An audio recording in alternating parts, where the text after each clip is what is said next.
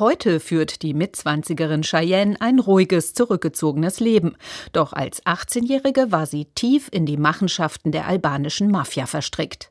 Sie stand auf der Todesliste eines Killers und überlebte nur knapp ein blutrünstiges Massaker. Wie es dazu kam? Das erzählt Cheyenne selbst im gleichnamigen Roman, scheibchenweise und auf lässige Art. Autor Daniel Borgelt. Meine Idee dahinter war eben, dass jemand sich natürlich zu so einem sehr ja, schnodderigen, aber auch irgendwie herzlichen Charakter entwickelt. Also irgendwie hat sie ja auch so eine Art Herzlichkeit. Zumindest habe ich das äh, versucht so reinzuschreiben. Cheyenne wurde nicht gerade auf Rosen gebettet. Mit 18 Jahren ist sie vollweise. Gemeinsam mit ihrem Bruder Troy, einem kiffenden Kleinkriminellen, lebt sie im heruntergekommenen Elternhaus in einer Kleinstadt im Taunus.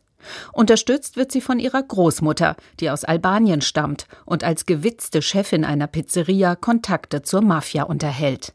Immer wieder lässt Cheyenne die Lebensweisheiten ihrer Oma in ihre Erzählung einfließen. Vor allem ihr ermutigender Satz Du bist eine Kriegerin entwickelt sich im Laufe des Buches zu ihrem Mantra. Mit der Figur Cheyenne taucht man voll ein ins Milieu, denn ihre Ausdrucksweise ist tough. Kurze Sätze, alles gerade heraus, durchsetzt von Flüchen und Schimpfwörtern.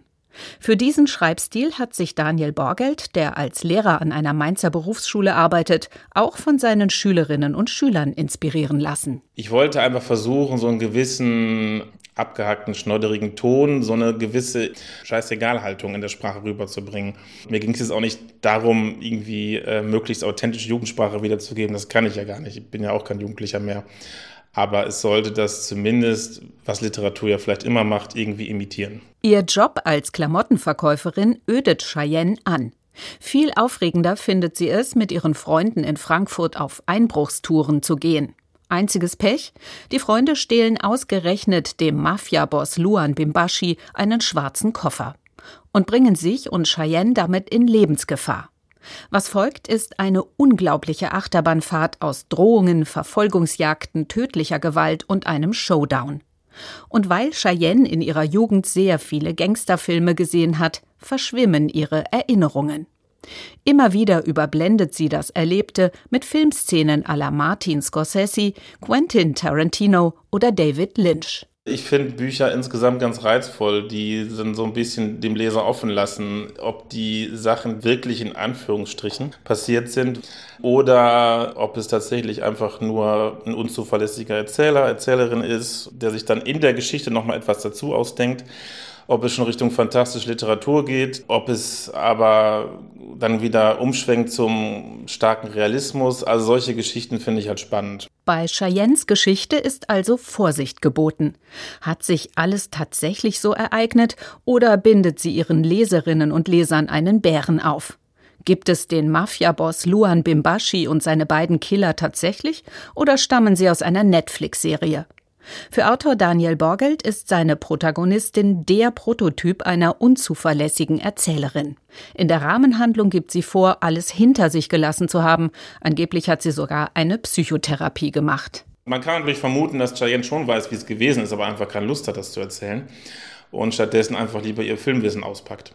An anderen Stellen zweifelt man dann wieder darum, ob das alles wirklich so geplant von ihr ist oder ob das nicht einfach ihr Unterbewusstsein mit ihr durchgegangen ist oder so etwas. Der Roman wirkt wie eine Räuberpistole.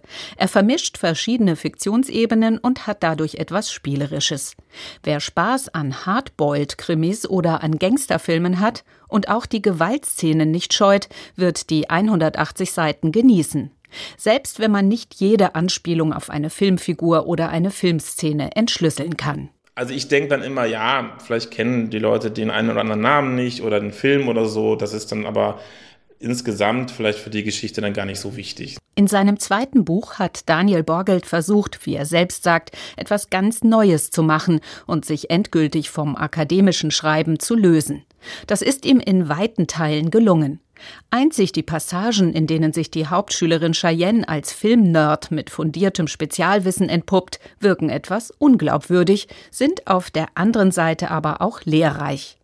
Mit Cheyenne ist Daniel Borgelt ein spannender und humorvoller Krimi geglückt, der von der rauen Sprache, authentischen Milieuschilderungen und viel Action lebt.